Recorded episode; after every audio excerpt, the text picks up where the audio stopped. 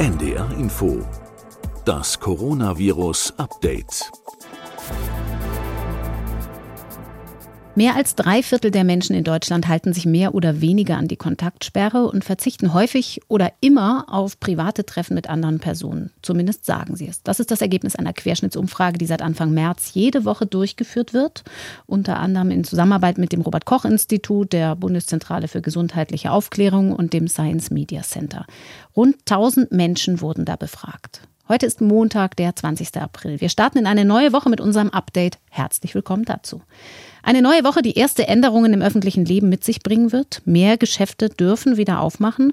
Und wenn es nach den Regierungschefs von Bund und Ländern geht, dann sollen wir alle, wenn wir da reingehen, Mund-Nase-Masken oder Tücher vor dem Gesicht tragen. Das machen bisher laut Umfrage, von der ich eben gesprochen habe, knapp ein Viertel der Menschen. Damit starren wir aber auch wieder ganz neu auf die Zahlen und darauf, was diese leichte Lockerung im öffentlichen Leben mit sich bringen wird an möglichen Übertragungen. Ich bin Corinna Hennig und über die virologische Seite der Lage und darüber, was die Wissenschaft zu Herdenimmunität, zur Rolle von Kindern und zu Infizierten fast ohne Symptome herausfindet derzeit, spreche ich auch heute wie gewohnt mit Christian Drosten, dem Leiter der Virologie an der Charité in Berlin. Hallo, Herr Drosten, schöne Grüße zum Wochenstart nach Berlin. Hallo. Wir haben am Ende der letzten Folge darüber gesprochen, dass sich das Virus unter der Decke der Maßnahmen trotzdem weiter ausbreiten wird. Der Reproduktionswert in Deutschland liegt mehr oder weniger um eins. Das heißt, ein Infizierter steckt trotzdem im Schnitt einen weiteren an. Und man vermutet, dass dieser Wert jetzt mit einer Lockerung der Maßnahmen natürlich auch wieder ansteigen wird. Haben Sie Sorge, dass jetzt viele wieder sorgloser mit dieser Ansteckungsfrage umgehen, weil sie sagen, guck mal, die Maßnahmen haben ja gewirkt, jetzt können wir uns zurücklehnen? Ja, ich mache mir da tatsächlich ein bisschen Sorgen darüber.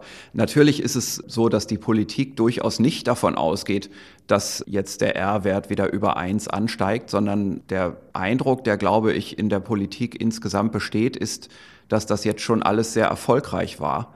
Und das stimmt natürlich auch anhand der reinen Zahlen.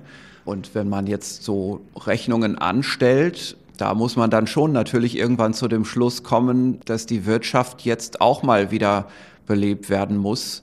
Denn man ist jetzt nun mal unter eins und man hat gesehen, dass mit den bisherigen Maßnahmen da einiges zu schaffen war. Und jetzt muss man zumindest diese Maßnahmen im Detail mal anschauen und nachkorrigieren und an Stellen, wo man sich leisten kann, wieder mehr Freiheit geben. Das ist zunächst mal eine ganz naheliegende Überlegung, die ich so auch teile vom Grundsatz her. Mhm. Die Frage ist natürlich, die man sich immer stellen muss, abgesehen von Modellrechnungen, was könnte man vergessen? Also das ist, glaube ich, die Frage, die man sich immer stellen muss als Wissenschaftler, aber in diesen Tagen natürlich auch als, als Entscheidungsträger, nicht nur in der Politik, sondern auch als Verantwortlicher, zum Beispiel in Krankenhäusern oder auch in großen Wirtschaftsbetrieben oder ganzen Zweigen und Verbänden, also in all diesen Strukturen, wo eben Entscheidungen und Meinungen relevant sind und auch gebildet werden müssen. Und da muss man sich immer, glaube ich, kritisch die Frage stellen, können wir was übersehen haben? Und mhm. wenn ja, was könnte das sein? Da gibt es schon einige Dinge, an die man denken kann. Und also einen Punkt hatte ich letzte Woche schon mal angesprochen. Das ist diese Idee, dass sich die Erkrankung unter der Decke der Maßnahmen weiter verbreitet, ohne dass man das merkt. Mhm. Und die Frage ist natürlich, was heißt das, diese Weiterverbreitung? Und das sind eben so diffusive Prozesse. Also wenn Sie irgendwo etwas starten, örtlich oder räumlich, dann verteilt sich das von selbst. Also wir haben Konzentrationsgradienten. Irgendwo ist eine Konzentration hoch mhm. und irgendwo anders ist die Konzentration niedrig. Und durch selbsttätig laufende Vorgänge, die im Hintergrund laufen und schlechter zu kontrollieren sind, gleichen sich bestimmte Konzentrationen an. Das ist ja so insgesamt, was man unter Diffusion versteht. Das Konzentration so. der Infektionszahlen meinen Sie jetzt? Ja, genau. Also auf das Beispiel, auf die Infektion jetzt übertragen, würde das das bedeuten. Also jetzt mal einfach zum Beispiel gesagt, da kommt jemand aus dem Skiurlaub zurück und in dem Ort, wo er ist oder in der Nachbarschaft, wo er wohnt, Dort geht eine Infektionskette los, mhm. aber in anderen Teilen der Stadt, wo jetzt kein Skifahrer zurückgekommen ist, eben nicht. Das ist also diese Anfangssituation der Einsaat von frühen Infektionsketten, die wir ja in Deutschland hatten, so in der Zeit Anfang März. Mhm. Und relativ bald kamen wir dann ja zu einer Situation, wo wir Maßnahmen der Kontaktminimierung eingeführt haben in Deutschland. Und diese Situation, diese örtlich verteilte, diese örtlich heterogene Konzentration von Fällen ist dadurch ein Stück weit eingefroren worden, mhm. so dass ein Stück weit an bestimmten Orten viel Virus war und an anderen Orten gar nicht. Aber wir nehmen für Deutschland die Summe über alles. Und diese lokale Verteilung, die ist bis heute sicherlich erhalten. Wir sehen das an der Verteilung auf der Deutschlandkarte. Wir sehen das daran, dass einige Landkreise dunkelrot sind und andere nur blau, wenn wir akut Inzidenzziffern anschauen. Aber die ist nur zum Teil erhalten. Also wir sehen dort die auffälligen Auswüchse dieser anfänglichen Einschleppungen mhm. als heterogenes Muster auf der Karte. Aber was wir im Moment nicht erkennen, ist, dass im Hintergrund dieses Phänomens unerkannt auch einzelne Fälle verschleppt wurden. Zum Beispiel dadurch, dass jemand eben doch gereist ist, zum Beispiel dadurch, dass bestimmte Besuche gemacht wurden, dadurch, dass bestimmte Treffen zwischen Menschen unter einer gewissen Ausnahmeregelung gelaufen sind, weil man gedacht hat, das ist jetzt so wichtig, dass wir eine Ausnahme machen und wir treffen uns trotzdem. Und das ist bis heute natürlich noch nicht richtig als großer Zusatzausbruch dann jeweils in Erscheinung getreten, weil so viel Zeit eben ja doch noch nicht vergangen ist. Das ist so ein Diffusionsphänomen, das örtliche. Mhm. Ein altersmäßiges Diffusionsphänomen will ich zusätzlich noch beschreiben. Das sehen wir jetzt auch schon in den Auswirkungen. Das ist, dass am Anfang natürlich viel eingetragen wurde in einer relativ jungen, mittelalten Erwachsenenbevölkerung, die Skifahrer und die Karnevalsfeierer. Die haben ein sehr ähnliches Altersprofil übrigens. Das sind eben Erwachsene, die so zwischen, sagen wir mal, 25 und 45 Jahren sind die voll im Leben stehen und die gerne feiern und Sport machen und Freunde in demselben Alter haben. In diese Alterskohorte wurde das zunächst in Deutschland eingetragen und das ist eine Altersverteilung, die zum Beispiel in Italien, Norditalien ganz anders ausgesehen hat. Dort haben wir eine starke Altershäufung bei den Älteren, auch wieder durch Eintragungseffekte. Und ich glaube, dass dort auch ein bisschen die Kinder und die Familienstrukturen eine Rolle spielen mhm. in Italien. Die sind bei uns etwas anders. Also wir haben nicht so viel Oma und Opa mit im Haus und wir haben auch nicht so viele Kinder.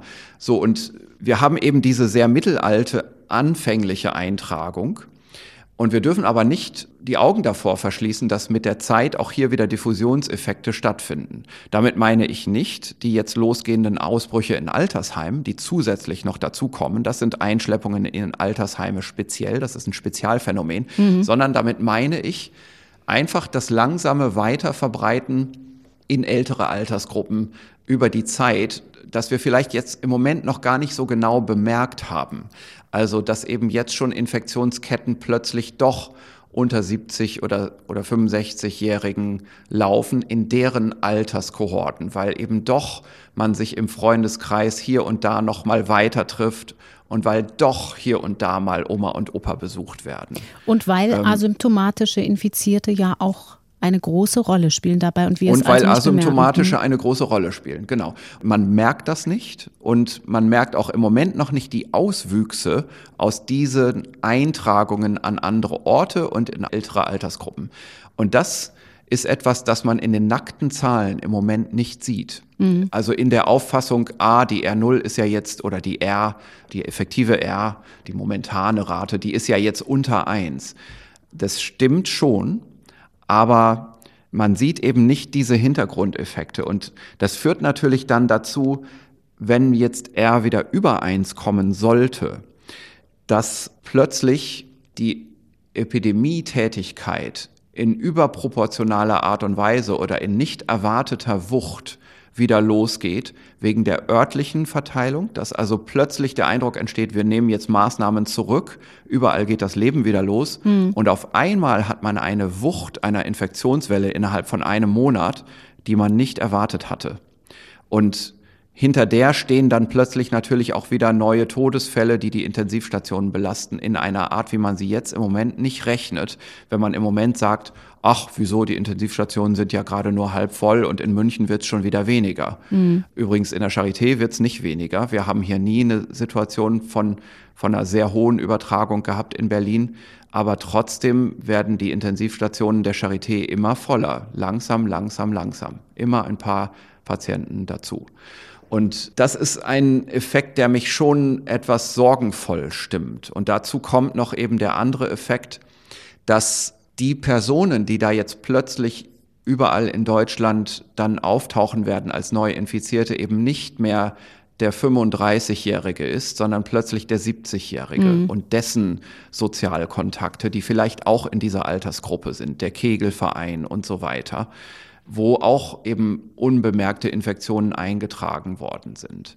Und das möchte ich einfach zu bedenken geben, dass es hier Effekte geben wird. Ich sage hier auch ganz bewusst wird, denn ich erwarte das. Ich möchte hier nicht vorsichtig akademisch spekulieren, sondern ich erwarte, dass es zu diesen Effekten kommt, denn das sind Diffusionseffekte, die fast zwangsläufig sind. Und dass wir plötzlich eine Neubewertung unserer alten Erfahrung in Deutschland machen müssen und vielleicht keine Zeit mehr für diese Neubewertung haben. Und wir müssen einfach, glaube ich, stärker in andere Länder schauen und auf Experten auch aus dem Ausland hören. Also ich muss auch sagen, zum Beispiel meine Informationen beziehe ich jetzt sehr wenig aus deutschen Fernsehprogrammen und auch nur begrenzt aus deutschen Zeitungen. Also mhm. ich lese schon deutsche Zeitungen, die Wissenschaftsjournalismus haben das finde ich interessant, aber ich lese eigentlich sehr viel aus dem Ausland. Ich lese wissenschaftliche Artikel, ich lese aber auch über die Meinungen von amerikanischen und englischen und insbesondere auch Hongkonger Experten zu diesem Thema.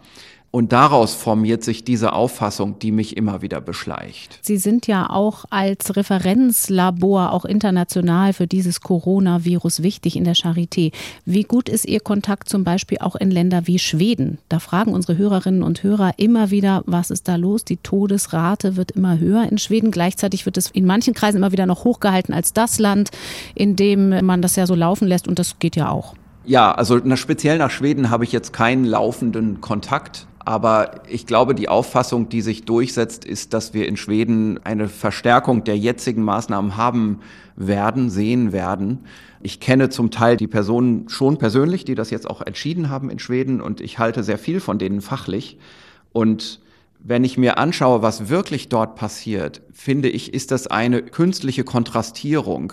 Vielleicht kann man sagen, durch das, was die Schweden von vornherein nicht formal eingeführt haben, aber durch Aufklärung der Bevölkerung und durch Kooperation der Bevölkerung schon erreicht haben, mhm. dass also so kleine Verhaltensänderungen über ein Nachdenken, ein Informationen der Bevölkerung sich eingestellt haben. Das ist vielleicht genau dasselbe, was wir jetzt in Deutschland haben, dadurch, dass über diese Zeit der Kontaktbeschränkungen jetzt auch bei vielen in Deutschland ein Lerneffekt eingetreten ist und viele mehr drüber nachgedacht haben. Mhm. Und dass wir dann jetzt aber auch ein paar Maßnahmen lockern. Also vielleicht treffen sich Schweden und Deutschland in Wirklichkeit schon längst am selben Punkt. Also es ist nicht so, dass die Maßnahmen in Schweden so gering sind. Und man muss aber eben schon sagen, Schweden hat das langsam hochgefahren, die Erkenntnis hat sich langsam durchgesetzt und man sieht jetzt, dass eben die Todeszahlen wirklich zunehmen in mhm. Also ein Bild, das aber teilweise sich auch vielleicht ein bisschen verselbstständigt hat. Ich würde gerne einmal auf das Stichwort Infizierte, die keine oder kaum bemerkte Symptome haben, blicken. Das ist ja immer wieder Gegenstand von Studien, um nachzugucken, was für Hinweise haben wir darauf, wie groß die Zahl dieser Menschen tatsächlich ist. Da mhm. gibt es neue Studien, unter anderem auch aus Italien. Bringen Sie uns auf den Stand. Ja, es gibt eine Studie, die finde ich interessant. Die ist in einem kleinen Dorf gemacht worden. Das heißt WO, also VO. Das ist eine Studie, die jetzt auch als Preprint erschienen ist. Das ist eine Kooperation zwischen italienischen Epidemiologen und der Gruppe von Neil Ferguson aus London, also eine der wirklich weltweit führenden Epidemiologengruppen. Am Imperial und, College. Genau, Imperial College ist das. Und da sieht man schon etwas Interessantes, insbesondere zur Rate der asymptomatischen. Was hier passiert ist, ist es also ein kleines Dorf wo es nur ein paar hundert Einwohner gibt, also kein Riesenort. Einer der Orte, wo mit die ersten Fälle in Italien überhaupt aufgetreten sind. Es gab am 21. Februar einen Todesfall und es kam dann zu der Verhängung einer Ausgangs Sperre, ziemlich drastische Ausgangssperre, nur zwei Tage später und dann nur für zwei Wochen. Also eine relativ kurze Beobachtungszeit hier, in der diese Studie gemacht wurde. Und es wurde hier am Anfang dieser zwei Wochen und am Ende dieser zwei Wochen jeweils einmal fast die ganze Bevölkerung, fast jeder im Ort, weil das nur ein paar hundert Leute sind, mit der PCR getestet auf Virus, mhm. auf das Vorhandensein von Virus. Und da gibt es schon eine ganz interessante Beobachtung. Und zwar in der ersten Untersuchung hatte man in der ganzen Bevölkerung und die Alterskohorten waren ungefähr gleich repräsentiert in der Testung und ungefähr 80, 70, 80 Prozent der Mitglieder jeder Alterskohorte waren wirklich erfasst in dem Test. Da kann man sagen, in der Bevölkerung dort gab es 41 Prozent asymptomatische. Und später, in der zweiten Untersuchung, gab es 45 Prozent asymptomatische. Und das ist insbesondere deswegen interessant, weil wegen dieser kurzen Beobachtungszeit eine sehr starke Überlappung besteht zwischen den anfangs getesteten und im zweiten Zeitpunkt getesteten. Das heißt, man hat die gleichen Leute wieder getestet äh, mhm. äh, in großen Teilen. Und das heißt, man hat die auch zweimal befragt, haben sie Symptome, hatten sie Symptome, hatten sie in der Zwischenzeit Symptome seit der letzten Testung. Und weil das eben nur so kurze Zeit auseinander lag, können sich dann natürlich wirklich auch alle erinnern. Und bei dieser guten Informationslage und hohen Durchtestungsrate kann man sagen, insgesamt in der Studie, und das ist wirklich auch statistisch jetzt nochmal gut analysiert, hat man 43,2 Prozent asymptomatische Fälle mhm. und das gemittelt über alle Altersgruppen. Das hat mich wirklich von der Präzision der Datenerhebung beeindruckt. Ich glaube, dass das ein Wert ist, von dem man schon mal ausgehen kann. Insbesondere auch deswegen, weil ich nicht glaube, dass einem dort, sagen wir mal, Infektionen durch die Lappen gegangen sind. Denn man hat in so kurzem zeitlichen Abstand fast alle Personen in der PCR getestet. Da ist jetzt zwar keine Antikörpertestung mit dabei gewesen, aber wenn man so engmaschig testet, dann halte ich da schon sehr große Stücke drauf. Also ich denke, das ist wirklich eine Zahl, mit der man mal jetzt arbeiten kann in Zukunft. Kann das denn auch ein bisschen aussagekräftiger sogar sein, weil man auf das Virus direkt getestet hat und eben nicht auf Antikörper, wie es in Gangel zum Beispiel ja gemacht wurde, weil die Studie einfach später war, sodass man da besser hochrechnen kann, weil doch weniger Unwägbarkeiten? Hm, also kein Test ist perfekt. Sowohl PCR wie auch Antikörpertestung haben ihre Grenzen und die muss man mit einrechnen. Das kann man auch tun. Und auch in Gangelt wurde zusätzlich PCR-Testung gemacht. Aber die Umfänglichkeit, wie in Gangelt in der Studie getestet wurde, ist natürlich nicht so wie hier. Gangelt hat mehr Einwohner und in dieser Studie hier wurden fast alle Einwohner getestet. Also da gibt es schon sehr wenig Fehlermöglichkeiten. Und haben wir schon mal besprochen, bei der Gangelt-Studie kennen wir in Wirklichkeit ja die Daten noch gar nicht. Wir kennen mhm. so paar vorläufige Meldungen, aber da müssen wir jetzt abwarten, bis Daten wirklich wissenschaftlich aufgearbeitet präsentiert werden. Mhm. Dann werden wir sie sicher auch in diesem Podcast hier nochmal aufgreifen, aber eben erst dann. Die Frage, die aber dahinter ja auch stand bei der Gangelt-Studie, ist die Frage der Herdenimmunität. Also wie weit sind wir da eigentlich? Wir haben Maßnahmen, die drücken das natürlich idealerweise ein bisschen, dass sich Leute unbemerkt infizieren. Haben wir neue Hinweise? Es gibt eine kalifornische Studie zur Herdenimmunität. Mhm. Ja, es gibt die Santa Clara-Studie. Der Erstautor ist Ben David. Da gibt es also eine Untersuchung, die jetzt gerade gemacht worden ist. Die ist auch relativ schnell zusammengeschrieben worden in Santa Clara. Und was man dort gemacht hat, war eine Antikörperstudie in der Normalbevölkerung. Das, was wir eigentlich auch viel jetzt hören in der Diskussion, das muss man machen. Man mhm. muss mal eine Querschnittstudie machen, um zu sehen, wie viele Leute haben eigentlich in der Normalbevölkerung schon Antikörper, haben also diese Infektion durchgemacht, egal ob bemerkt oder unbemerkt, denn das fasst ja die symptomatischen und die asymptomatischen zusammen. Mhm. Und Gut, diese Studie ist jetzt eben durchgeführt worden und veröffentlicht worden und hat auch über das Wochenende relativ viel Diskussion in der Fachöffentlichkeit ausgelöst. Auch Wissenschaftler diskutieren sowas dann auf Twitter. Und ich lese das dann hier und da mal parallel und denke, was ist denn da los? Was reden die denn da? Und schaue mir dann auch mal diese Studie an. Das habe ich gemacht. Was also gemacht wurde, 3300 Personen wurden untersucht und getestet jetzt nicht mit einem laborbasierten ELISA-Test, der jetzt schon einigermaßen evaluiert ist, sondern mit diesen Schnelltesten. Also mhm. mit einem Schnelltest von einer Firma, die, die den jetzt einfach mal so auf den Markt geworfen hat. Diese Formate, das haben wir auch schon mal hier besprochen, die sind noch nicht sehr gut validiert. Und damit hat man jetzt getestet.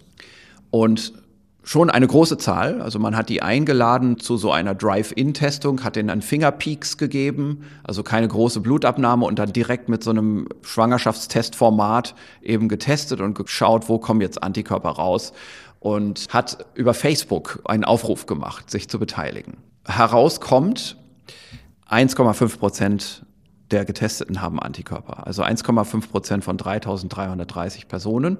Jetzt hat man das Ganze aber noch korrigiert. Die erste Korrektion, die man gemacht hat, ist auf die Altersgruppen. Mhm. Die Altersgruppe, die sich getestet hat, ist nicht unbedingt so verteilt wie die Altersgruppen in der Bevölkerung. Kann man sich ja leicht vorstellen.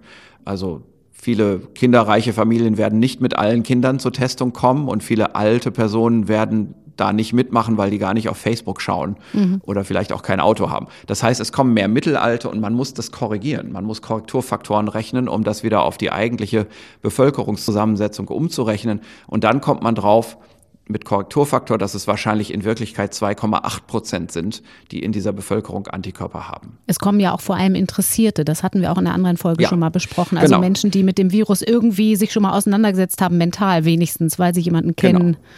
Richtig. Also das kommt dazu. Das müssen wir vielleicht gleich nochmal separat besprechen, dass wir sagen, wo liegen jetzt die großen Fragezeichen. Ich will jetzt nur erstmal sagen, was rausgekommen ist. Also korrigiert auf die Altersgruppen hätte man 2,8 Prozent bei über 3000 Personen, die man getestet hat. Das mhm. ist ja vom Umfang gar nicht so eine schlechte Studie.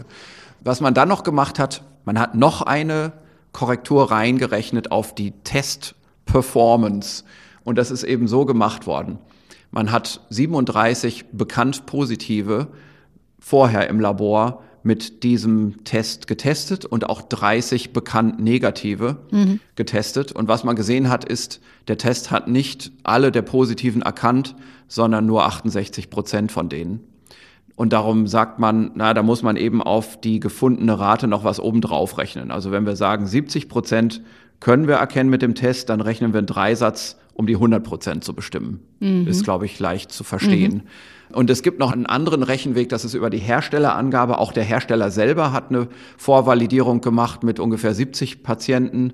Und der findet natürlich, wie Hersteller das manchmal so finden, dass 100% Sensitivität besteht. Also der Hersteller sagt, unser Test ist vollkommen qualifiziert. Jeder wird erkannt, der getestet wird. Und dann kann man natürlich sagen, gut, wir rechnen das mal so und mal so. Und je nachdem, wie man das dann rechnet, kommt man darauf, dass zweieinhalb oder 4,2 Prozent populationskorrigiert mhm. dann als positiv zu werten sind. Also der höchste anzunehmende Wert, der aus dieser Studie rauskommt, sind 4,2 Prozent Bevölkerungsprävalenz.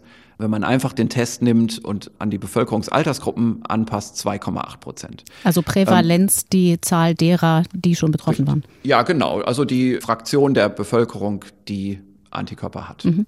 Jetzt muss man natürlich sagen, da kommt noch eine große Unsicherheit dazu. Das ist, die Spezifität dieses Testes. Das ist hier nicht so gut bearbeitet worden in dieser Studie. Das haben die Autoren zwar auch versucht, aber die Ergebnisse, die dabei rauskommen, sind nur sehr kleinen Untersuchungsgruppen gemacht worden. Wir wissen bei den laborbasierten ELISA-Testen, dass wir in dieser Jahreszeit, also in dieser Jahreszeit, wo Leute noch nachlaufendes IgM haben, also eine bestimmte Antikörperart, die besonders avide ist, besonders klebrig, noch nachlaufend aus überstandenen Erkältungskrankheiten, aus der gerade beendeten Erkältungssaison. Mhm. Da müssen wir rechnen mit ungefähr zwei Prozent falsch positiven Testen als Kreuzreaktion aus diesen Erkältungs-Coronavirus-Infektionen. Also der Test erkennt einen anderen Erreger, das ist die Spezifität.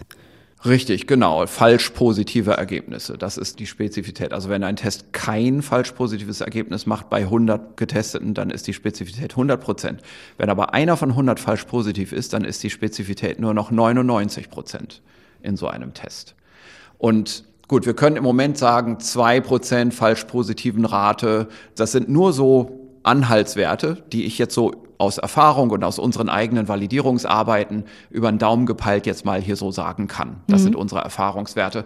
Also wir müssen einfach so eine Zahl abziehen, aber die kann man jetzt natürlich in einem Test ganz schwer erkennen. Wenn wir sagen, wir rechnen mal mit zwei Prozent, die kann ich ja nicht erkennen, wie man das jetzt hier wie in dieser Studie gemacht wurde, wenn man das an 30 Negativen testet. Also, wenn ich zwei von 100 erkennen möchte, aber in Wirklichkeit nur 30 teste, dann ist ja das Risiko, dass ich aus reinem Zufall den einen, den ich da jetzt erkennen möchte oder nicht erkennen kann, ob ich den jetzt erkenne oder nicht, das ist ja eine reine statistische Verteilung. Und in dieser Studie war es eben so, die haben 30 Negative getestet und da wurde keiner falsch positiv. Aber was heißt denn das? Kann Zufall gewesen sein. Also ich hätte, Genau, das kann alles Zufall sein. Das heißt, wir können nicht wirklich davon ausgehen, dass Hest wirklich spezifisch ist. Das heißt, aus diesen Zahlen, die hier gefunden wurden, muss man wahrscheinlich auch noch etwas abziehen. Also wahrscheinlich ist das in Wirklichkeit nicht bis zu 4,2 Prozent, sondern man bewegt sich eben doch irgendwo in einem Bereich von zwei Prozent oder mhm. so drei Prozent. Und ich bin hier in dieser Nennung der Zahlen ganz bewusst grob. Also ich bin hier ganz bewusst nicht hingegangen und habe mir das auf ein Blatt Papier aufgeschrieben und alles mit Konfidenzintervall durchgerechnet, weil ich diesen Punkt hier gar nicht machen möchte. Mhm. Ich möchte nur sagen, wir bewegen uns hier im niedrig einstelligen Bereich als Folge aus dieser Studie. Und wir können dazu sagen, da gibt es noch andere Verfärbungen, zum Beispiel eine Verfärbung, die ist schwerwiegend. Man kann eigentlich in solchen Studien nicht einfach sagen, Freiwillige vor. Wenn ich aufrufe in der Bevölkerung nach Freiwilligen, dann melden sich natürlich diejenigen, die vor kurzem krank waren mhm. oder die von sich wissen, sie hatten Kontakt mit einem bestätigt Positiven, weil sie eben wissen wollen, habe ich mich vielleicht auch infiziert, ohne es zu wissen, ohne es gemerkt zu haben. Und diejenigen, die bis jetzt sich damit nicht so beschäftigt haben, die waren nicht krank oder die kennen keinen, der infiziert war, die interessieren sich dafür nicht und gehen nicht zur Testung. Dadurch bekommt man natürlich eine Verfärbung, einen Erkennungsbias hin zu den Positiven. Also man überschätzt dann die Antikörperprävalenz. Und mhm. dieser, diese Verfärbung liegt in dieser Studie auch vor. Also das heißt, aus all diesen Gründen will ich hier keine exakten Zahlen rechnen, sondern ich will nur sagen, die Message, die Botschaft aus dieser Studie ist, äh, und die können wir auch wirklich für uns annehmen, wir haben im ganz niedrig einstelligen Bereich hier die Antikörperprävalenz. Und das ist das, was man auch aus anderen Ländern im Moment hört, in andere europäische Länder.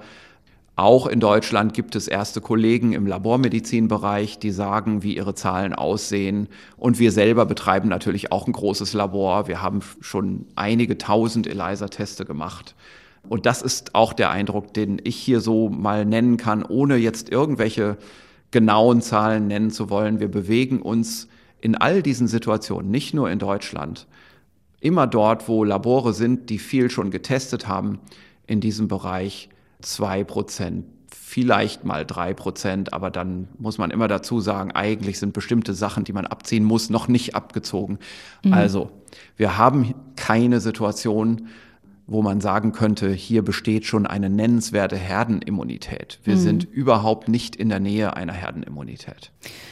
Ein drittes Feld spielt in diese große Frage, wie verbreitet ist das in der Bevölkerung und wie überträgt es sich weiterhin einen Themenkomplex, den wir in der letzten Folge auch kurz angesprochen haben, das Thema Kinder.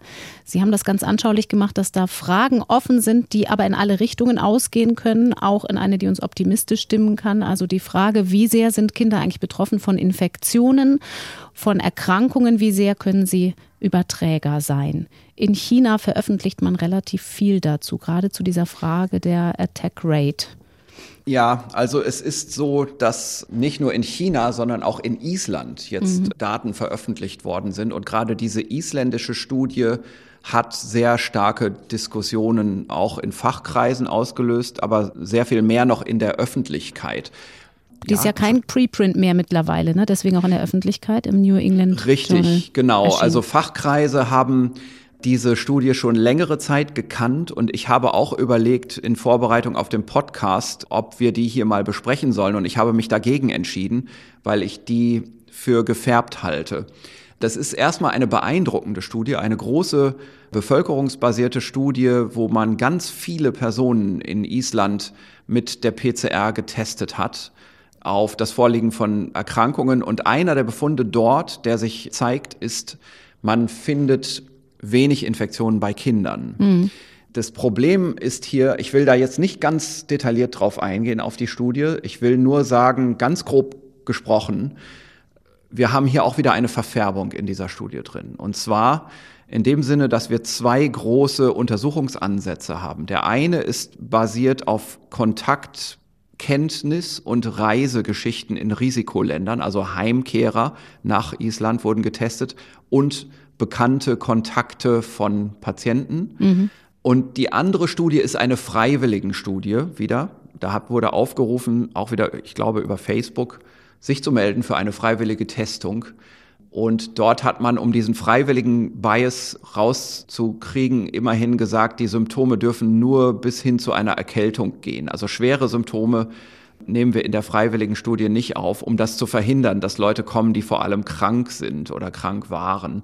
Aber wie wir ja heute wissen, inzwischen, es gibt so viele asymptomatische, dass dieser Korrekturansatz vielleicht nicht so viel bringt. Also mhm. wir haben hier sicherlich einen starken freiwilligen Bias. Und dann muss man sich natürlich überlegen, in welcher Situation kommen jetzt in diesem Eindruck überhaupt Kinder in die Studie rein.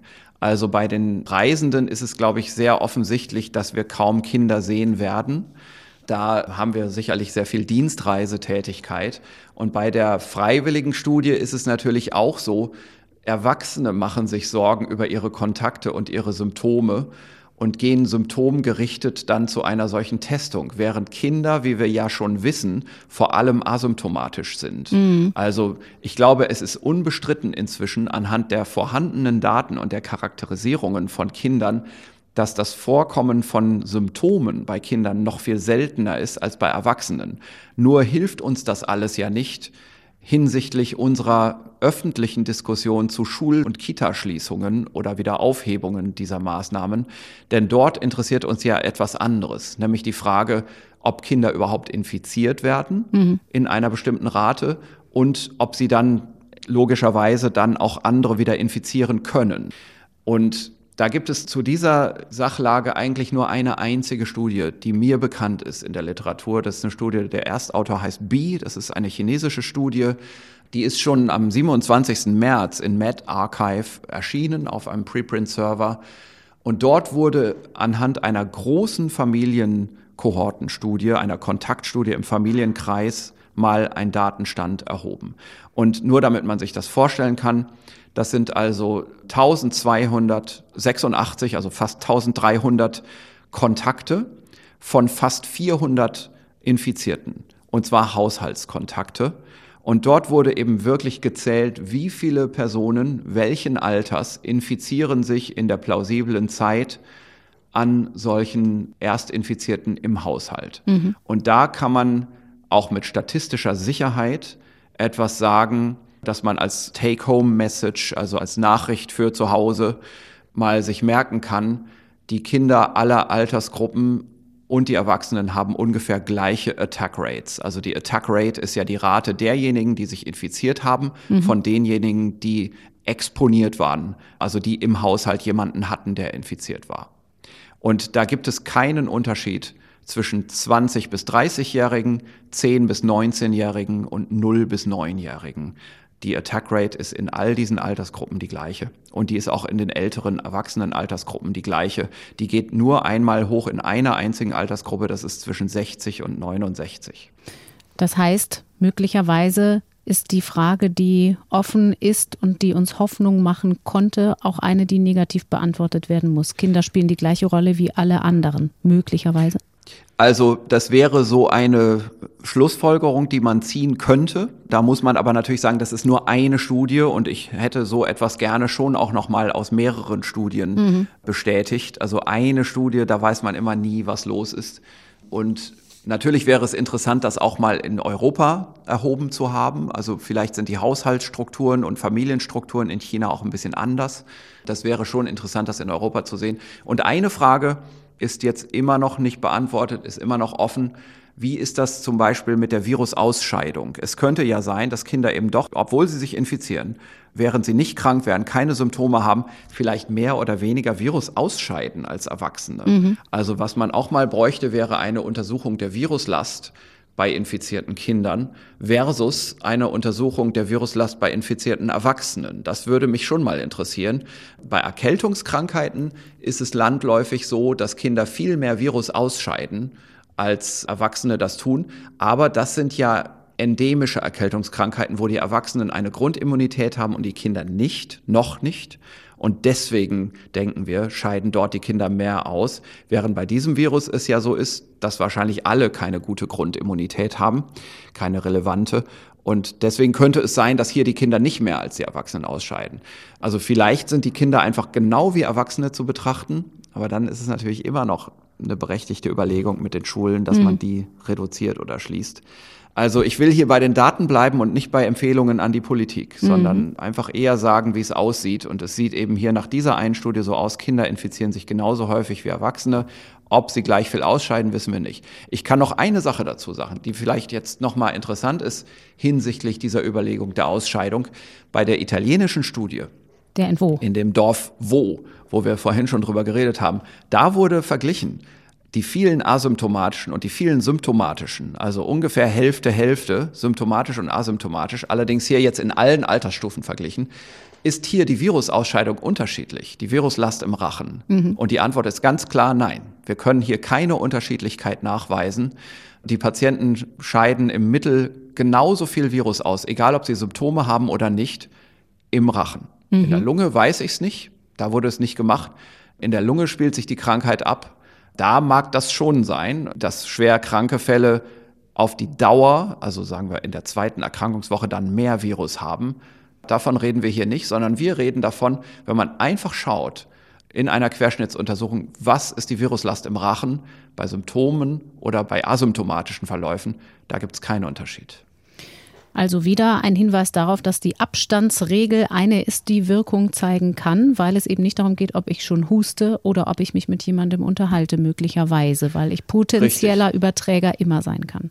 Richtig. Und es gibt da auch nochmal, vielleicht sollte man das auch nochmal sagen. Wir haben diese Studie schon besprochen, die neue Studie aus der Gruppe von Gabriel Lung aus Hongkong. Mhm. Die haben wir schon besprochen, als die im Preprint-Bereich war. Die ist jetzt inzwischen in Nature Medicine erschienen. Übrigens, ich finde es auffällig, viele Sachen, die wir hier besprechen, die erscheinen nach einigen Wochen dann wirklich in den höchstkalibrigen Journals. Also fast immer finden wir unsere hier besprochenen Studien später in Nature oder New England Journal oder Lancet oder jetzt Nature Medicine wieder. Also wir haben anscheinend eine gute Trefferquote und einen guten Riecher auf Qualität. Also jedenfalls ist es hier so, dass in dieser Studie, das haben wir damals schon gesagt, das war diese Studie, wo gesehen wurde, 44 Prozent des ganzen Übertragungsgeschehens passieren schon vor Symptombeginn.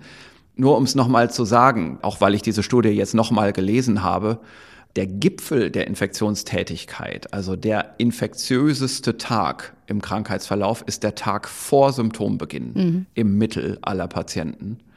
Also das ist eine Sache, die man sich vielleicht mal aufschreiben kann. Also schon am Tag vor Symptombeginn sind die Patienten am meisten infektiös.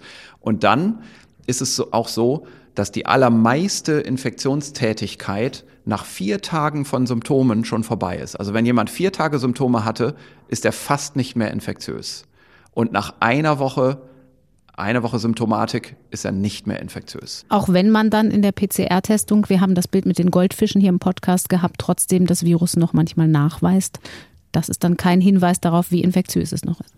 Richtig, das hat praktisch nichts miteinander zu tun. Also die Überlegung mit den Goldfischen und dem manchmal noch positiven Nachweis selbst nach drei oder vier Wochen, das ist alles möglich, aber das ist RNA in der PCR, während die Aussage, die ich jetzt hier gerade nochmal wiedergegeben habe aus diesem Paper, dass also die Infektiosität nach vier Tagen praktisch vorbei ist und nach einer Woche so ziemlich ganz vorbei ist, das basiert nicht auf schnöden direkten Nachweisen in irgendwelchen Labortesten, sondern das basiert auf allerbestens aufgearbeiteten statistischen Daten von Infektionsketten, also von wirklichen Übertragungsereignissen, wo man ganz genau analysiert, wer hat sich wann an wem infiziert und wie lagen jeweils die Symptome. Das basiert also gar nicht auf Laboruntersuchungen, sondern auf genauesten epidemiologischen Modellierungen. Auch nochmal ein gutes Beispiel hier. Ich habe das schon mehrmals gesagt, ich würde es gerne nochmal sagen. Mhm man darf nie den Fehler machen zu sagen, eine epidemiologische Modellierung, das ist ja nur eine Modellierung und wenn man da einen Faktor ändert, dann bricht das alles wie ein Kartenhaus zusammen. Nein, wir machen epidemiologische Modellierungen, um die Wirklichkeit besser zu verstehen. Und das bricht überhaupt nicht wie ein Kartenhaus zusammen. Diese Modellierungen sind heutzutage so gut, dass eben die Faktoren, die wichtig sind, sich zum Teil gegenseitig kontrollieren. Da sind also auch Kontrollstufen mit eingebaut. Mhm. Und wir können hier wirklich davon ausgehen, dass wir hier die Realität abbilden. Die epidemiologische Wissenschaft ist so gut geworden in den letzten 15, 20 Jahren, dass diese frappierenden Fehler, das komplette Falschvoraussagen gemacht werden, die können wir nicht mehr erwarten. Und interessant ist auch, um das hier nochmal gerade zu beleuchten, das, was hier gesagt wird, dass die Infektiosität nach einer Woche praktisch vorbei ist und nach vier Tagen schon so gut wie, das sehen wir ja auch in der München-Kohortenstudie in unseren eigenen Labordaten, wo wir direkt mit einem Infektiositätstest geschaut haben, nämlich mhm. mit der Zellkultur im Labor. Also das ist ein Test, der ist aufwendiger, den macht man normalerweise nicht. Und wenn wir den machen, wo wir wirklich nach infektiösem Virus schauen, dann sehen wir genau das. Patienten sind nie nach einer Woche von Symptomen noch infektiös, sowohl aus dem Rachen wie auch aus dem Sputum, also aus dem Lungensekret. Und speziell aus dem Rachen hört es auch schon vorher auf mit der Infektiosität. Da ist es tatsächlich so, dass wir nur in den allerersten paar Tagen Virus isolieren konnten aus Rachenabstrichen. Das mhm. entspricht also genau dem, was hier diese epidemiologische Modellierung auf einem ganz anderen wissenschaftlichen Weg auch zutage spült. Und das ist immer das Beste der Wissenschaft, wenn man auf zwei unterschiedlichen Wegen zum selben Schluss kommt. Es lohnt sich also in die Studien auch nochmal reinzugucken. Wir können ja die Hongkonger Studie auch hier nochmal dann aus Nature Medicine verlinken, wie wir überhaupt alle Studien hier verlinken. Und was wir heute gelernt haben, ist in jedem Fall, es gibt eine Unmenge von Veröffentlichungen, aber auch die mit Fragezeichen, wenn man sie denn so liest, können zumindest Hinweise geben. Und die Forschung bringt täglich Neues hervor. Herr Drosten, vielen Dank bis hierhin für all diese neuen Erkenntnisse und Fragezeichen, die Sie uns transportiert haben. Wir sprechen übermorgen weiter. Vielen Dank. Sehr gerne, bis zum Mittwoch. Viele Ansätze heute in der Folge, um das Virus besser zu verstehen, aber auch sachdienliche Hinweise für alle, die sich nach der Quarantäne Gedanken machen darüber, ob und wie lange sie noch ansteckend sind. Unser Coronavirus-Update gibt's also am Mittwoch wieder, jetzt im Zweitagesrhythmus, wie schon besprochen, zu finden mittags in der ARD-Audiothek und unter ndr.de slash Corona-Update. Es gibt aber auch noch andere tolle Podcasts. Was wir hier machen, ist ja nur ein kleiner Ausschnitt aus dem, was in diesen völlig ungewohnten Zeiten rund um das Virus es zu besprechen gibt. Wir alle haben noch viel mehr Fragen. Zum Beispiel, was macht die Corona-Krise mit unserer Gesellschaft langfristig? Nützt sie dem Klimaschutz? Werden wir alle besser darin, Fake News zu erkennen? Anja Reschke spricht im After-Corona-Club mit klugen Menschen aus ganz anderen Disziplinen über diese Fragen. Mit dem Angstforscher Borwin Bandelow kürzlich. Es gibt einen optimistischen Blick des Zukunftsforschers Matthias Hawks und die Pädagogin Birgit Eickelmann zum Beispiel schaut kritisch auf die Chancengleichheit in Zeiten digitaler Bildung. Den After-Corona-Club gibt es natürlich auch in der ARD-Audiothek, jeden Tag eine neue Folge. Danke fürs Zuhören in diesem Podcast. Mein Name ist Corinna Hennig. Wenn ihr mögt, wenn Sie mögen, bis übermorgen. Das Coronavirus Update. Ein Podcast von NDR Info.